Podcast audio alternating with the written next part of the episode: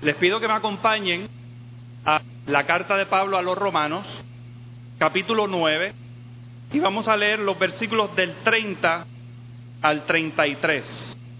Romanos 9, del 30 al 33. Dice así la palabra de Dios. ¿Qué pues diremos? Que los gentiles que no iban tras la justicia han alcanzado la justicia. Es decir, la justicia que es por fe. Mas Israel, que iba tras una ley de justicia, no la alcanzó. ¿Por qué? Porque iban tras ella no por fe, sino como por obras de la ley, pues tropezaron en la piedra de tropiezo, como está escrito. He aquí, pongo en Sión piedra de tropiezo y roca de caída, y el que creyere en él no será avergonzado. Vamos a orar. Padre Santo, Señor, tú sabes mejor que nadie que yo no debería estar aquí, pero Señor, te suplico que tú me ayudes, que tu congregación, Señor, de santos, no escuche mis palabras, sino que escuche tu palabra. Perdona mis pecados y ayúdame, Señor, en esta tarde. En el nombre de nuestro Señor Jesucristo. Amén. En los tiempos de Pablo se estaban produciendo grandes cambios en lo que conocemos como el pueblo de Dios. Dios había enviado a su Hijo, como dice la palabra, en la culminación de los tiempos, para traer al mundo las buenas nuevas de salvación, el Evangelio de Jesucristo. Y Jesús ya había muerto, resucitado y ascendido a la diestra del Padre, y los apóstoles y los que se añadían diariamente a la iglesia estaban esparciendo y predicando el Evangelio por todo el mundo conocido de aquel entonces.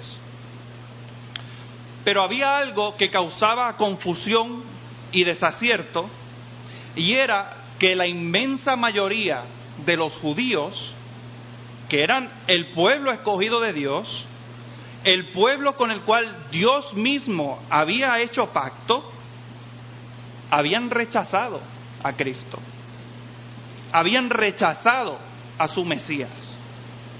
Pablo mismo había rechazado inicialmente a Jesús de Nazaret. Y era tanto el odio que tenía que él buscaba encarcelar y matar a cualquiera que se identificara con el nombre de Jesús.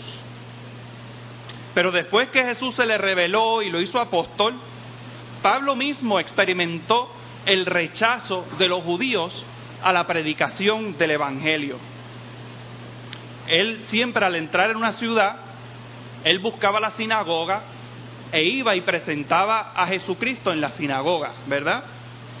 Y como mínimo, como mínimo, lo expulsaban. Otras veces lo, lo apedreaban, lo azotaron, lo azotaron con varas. Muchas veces lo intentaron matar. Pero por otro lado, los gentiles, o sea, los no judíos, se estaban convirtiendo al Evangelio por miles y miles. Muchos, cientos, estaban arrepintiendo y uniéndose al pueblo de Dios, a la iglesia. Pero entonces surge la pregunta, ¿cómo encajan las promesas del Antiguo Testamento que se hicieron a Israel con lo que estaba ocurriendo en la iglesia de Jesucristo? ¿Cómo es posible que lo que Dios había prometido a Israel como nación ahora se estuviera cumpliendo fuera de Israel? ¿Y cómo es posible que ahora el pueblo escogido de Dios, que se compone de judíos y gentiles, se habrá equivocado Dios? ¿Habrá Dios fallado en sus promesas? Y estas preguntas se tienen que contestar por dos razones principales. Número uno, los judíos tenían que entender que la obra de Dios en el Evangelio de Cristo está perfectamente de acuerdo con lo que él prometió en el Antiguo Testamento. Los judíos tenían que entender que al creer y abrazar el Evangelio de Cristo no estaban rechazando ni al Antiguo Testamento ni a su herencia judía. Pero también los gentiles tenían que entender que existe una conexión profunda entre el Antiguo Testamento y el Nuevo. Tenían que entender que las raíces de su fe se encontraban en las páginas del Antiguo Testamento. Y también Pablo aclara en el capítulo 11 de Romanos que los gentiles tenían que evitar una actitud de orgullo y arrogancia al ver la maldición de Dios sobre los judíos y recordar que las bendiciones de la salvación de Dios e incluso el mismo Mesías venían directamente mediante una línea física de los judíos. Pero volviendo a la pregunta, ¿se habrá equivocado Dios? ¿Dios habrá fallado en sus promesas? En Romanos 9:6, Pablo lo deja meridianamente claro. Él dice que la palabra de Dios no ha fallado. La palabra de Dios nunca puede fallar. No hay contradicción alguna entre lo que Dios dijo y prometió en el Antiguo Testamento y el rechazo de los judíos al mensaje de Jesucristo y la conversión de los gentiles. No es que hay dos pueblos de Dios, como algunos dicen por ahí, solamente hay un pueblo de Dios. Y Dios no se equivocó. Dios no tuvo que utilizar un plan B porque no había contado con el rechazo de los judíos. Y Pablo va a demostrar mediante muchas citas directas del Antiguo Testamento, en Romanos 9 y 10, que este era el plan de Dios todo el tiempo, hermanos, todo el tiempo había sido el plan de Dios. Y Pablo nos muestra en Romanos 9 que no todos los que son descendientes de Israel son verdaderos israelitas. No todos los hijos y descendientes de Abraham son herederos de la promesa. En otras palabras, Pablo nos está diciendo que tu herencia no te hace hijo de Dios. Tu membresía en la iglesia no te garantiza el cielo. El hecho de que te hayan bautizado a los dos meses o a los 50 años no te da derecho a reclamar la gracia y el amor de Dios. Como lo dijo Cristo mismo, no todos los que me dicen, Señor, Señor, entrarán en el reino de los cielos. Ahora, en el versículo 31 que leímos, Pablo dice que Israel buscaba a Dios, pero no lo podía encontrar. Y Pablo dice, ¿por qué? Porque lo buscaban mal lo buscaban donde no podía ser hallado, lo buscaban mediante su propia justicia, mediante sus propios esfuerzos. Buscaban a Dios en los razonamientos legalistas de sus propias mentes. Y Dios los rechazó, los hizo a un lado. Hermanos, quiero que vean lo trágico que esto fue. Los que habían sido de la promesa, los que habían gozado de la revelación directa de Dios y se habían enriquecido por el conocimiento del Dios verdadero. Los que Dios había señalado y escogido para hacer pacto con ellos. Los que habían visto la gloria de Dios, hermanos, descender del cielo y posar sobre el tabernáculo. No vieron que ese mismo Dios se les había revelado en la persona de Jesús. Prefirieron continuar confiando en sus propios esfuerzos y en sus propios logros. Prefirieron apoyarse en su propia prudencia y rechazaron al que es el fin de la ley, como dice Pablo en Romanos 10:4. en el versículo 30, Pablo dice que los gentiles, por otro lado, ni siquiera tenían a Dios en sus radares. No buscaban a Dios para absolutamente nada. No estudiaban las escrituras, no escudriñaban la ley de Dios, no tenían ningún interés por los profetas de Dios, desconocían por completo de que Dios tenía un pueblo que él amaba, ignoraban totalmente la historia de la salvación. Y sin embargo, Dios los llama para ser su pueblo. Les dio el regalo de la fe para que pudieran creer y ser llamados hijos de Dios. Miren cómo dice en 9:25, llamaré pueblo mío al que no era pueblo mío y a la no amada, amada. Y en el lugar donde se les dijo, vosotros no sois pueblo mío, allí serán llamados hijos del Dios viviente.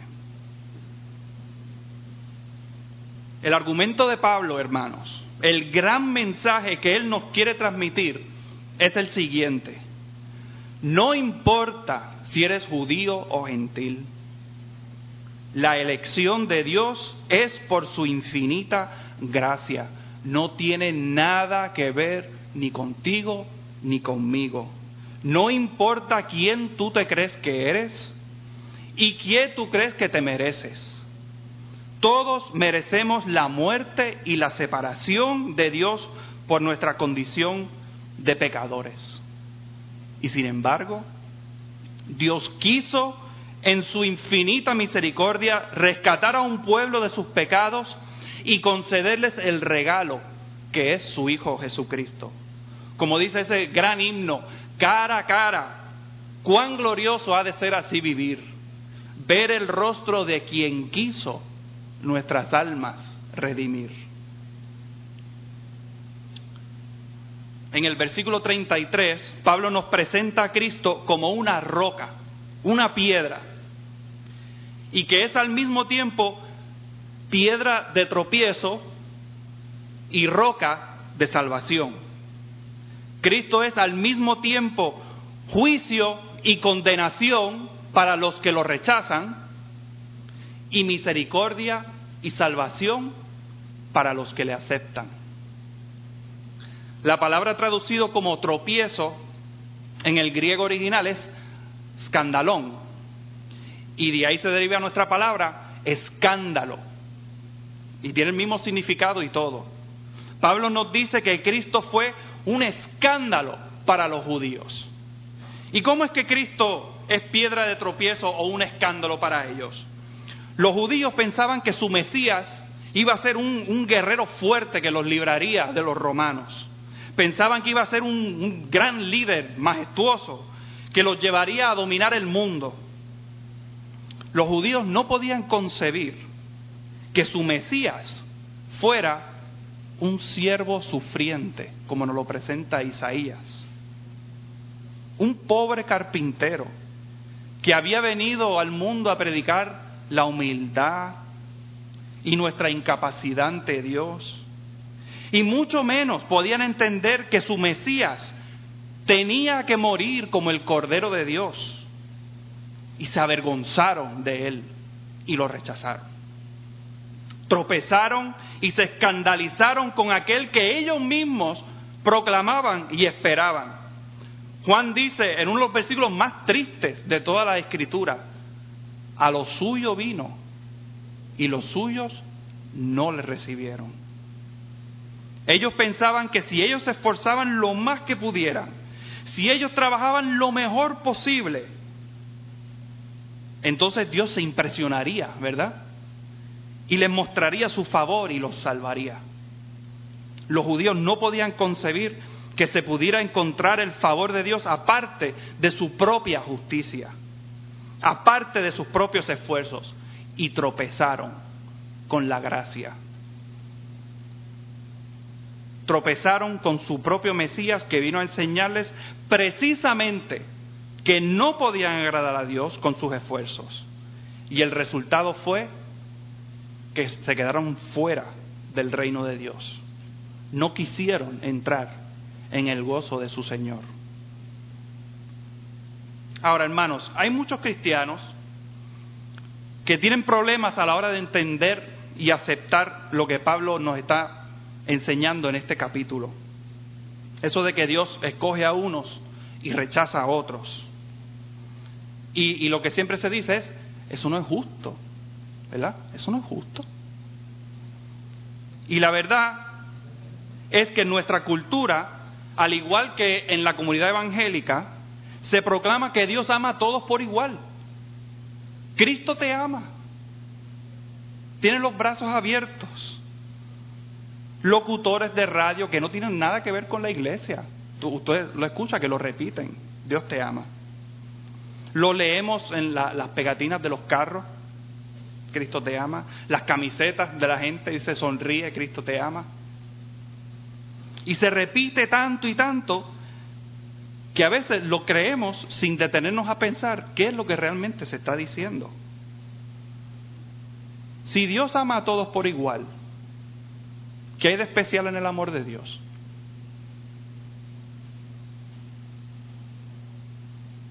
La verdad es que Dios no ama a todos por igual. Su amor es selectivo. Es como dice Pablo en Romanos 9, Ismael fue hijo de Abraham tanto como lo fue Isaac, ¿verdad? Pero Dios escogió a Isaac y rechazó a Ismael. Tanto Esaú como Jacob, ambos eran igualmente descendientes de Abraham e hijos de Isaac. Pero Dios escogió a uno y al otro no y no tenían nada que ver con ellos, porque es como dice Pablo, ni habían nacido todavía, no habían hecho ni bien ni mal. Hermanos, no hay nada en usted ni en mí que nos hace amables para Dios. No hay nada en nosotros que provoque el amor de Dios. No tenemos ningún reclamo o derecho sobre el amor de Dios nos tenemos que acordar que entre nosotros y Dios hay un muro infranqueable. Hay un abismo sin fondo que no se puede cruzar. Estamos separados de Dios, producto de nuestro pecado. Pero entonces viene la pregunta, si no hay nada en mí que merezca el amor de Dios, y si nuestro pecado nos separa irremediablemente de Dios, ¿cómo es posible entonces que Él me pueda amar? ¿Cómo es posible que Él me pueda entonces salvar? Y esa pregunta y su contestación son bien importantes, hermanos. La respuesta es que Dios nos puede amar por el gran amor con que Dios ama a su Hijo. El amor que Dios nos muestra a nosotros no tiene lugar en un vacío. El amor de Dios no surge de la nada. Su amor por nosotros ocurre cuando estamos en Cristo. Es porque estamos unidos al Hijo. La elección de Dios de su pueblo que toma lugar en la eternidad no ocurre porque Dios vio algo en usted o en mí que fuera digno de misericordia o mereciera algún reconocimiento. O incluso porque Dios vio que en el futuro usted iba a aceptar a Cristo. Una de las objeciones más comunes en contra de la doctrina de la elección es que hace que Dios sea injusto. No es justo, dicen, que Dios escoja a algunos y a otros no. Pero tenemos que acordarnos, hermanos, que si Dios hubiera sido justo con nosotros, si Él hubiera ejercido su justicia perfecta con nosotros, hace mucho hubiéramos encontrado nuestro lugar en el infierno. Pero el hecho de que Dios ama a su Hijo en ese amor eterno y trinitario que nosotros no podemos entender, y por el hecho de nosotros estar en Cristo mediante un acto de la fe, es que nosotros podemos ser llamados hijos del Dios viviente. Nosotros hermanos, que no estábamos buscando a Dios, a nosotros que no nos importaba Dios, se nos ha dado la potestad, como dice el apóstol Juan, de ser hechos hijos de Dios. Ese es el mensaje de Pablo. Ese es el mensaje del cristianismo, desde, desde Génesis hasta Apocalipsis. El anuncio de las buenas nuevas de la salvación de la palabra de Dios es que somos pecadores y hemos sido rescatados y comprados por Dios mismo. Como dijo el compositor de himnos que, hemos, que cantamos en esta mañana, fui ciego, mas hoy miro yo, perdido, y Él me halló. Oramos. Padre Santo, gracias Señor, porque aunque no entendemos a cabalidad tu amor y tu misericordia y tu gracia, lo que sí podemos entender, Señor, es que nosotros que éramos pecadores y enemigos tuyos, tú tuviste bien en salvarnos. Oh Señor, qué gran bendición es esa. Gracias, Padre, por amarnos en tu Hijo Jesucristo. Gracias por enviarnos a nuestro Señor. Y gracias porque Él quiso morir por nosotros. Sé con tu pueblo, Señor. Ayúdanos a aprender de tu palabra. En el nombre de Jesús. Amén. Estamos en silencio.